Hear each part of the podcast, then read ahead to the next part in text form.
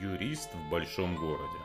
Здравствуйте, меня зовут Сергей Пирогов, и вы слушаете мой подкаст «Юрист в большом городе». Это подкаст для тех, кто хочет знать свои права, быть юридически грамотным, законно вести свою деятельность и не быть обманутым. Сегодня расскажу про подарочные сертификаты. Подарочный сертификат очень удобный инструмент, когда вам нужно сделать человеку подарок, но вы не очень уверены в том, что именно человеку было бы надо. И тогда, подарив подарочный сертификат, мы по сути даем человеку возможность выбрать ту вещь, которая действительно будет ему нужна и будет полезна. Но вокруг подарочных сертификатов очень много мифов, которые активно поддерживаются магазинами, в частности миф о том, что подарочный сертификат нельзя вернуть. Или подарочный сертификат нужно полностью потратить. В соответствии с законом это все абсолютная неправда. По своей сути, подарочный сертификат является документом, который подтверждает, что продавец получил аванс. И неважно, в какой форме этот сертификат был выпущен. На бумаге, на пластике или вообще в электронной форме. А если это аванс, то согласно Гражданскому кодексу он подлежит возврату, если товар не был приобретен. В любом случае, без каких-либо изъятий, такой аванс возвращается. И все это мифы о том, что если у вас истек срок действия сертификата, деньги вернуть нельзя, о том, что их в принципе вернуть нельзя, или о том, что сертификат, например, нужно полностью потратить.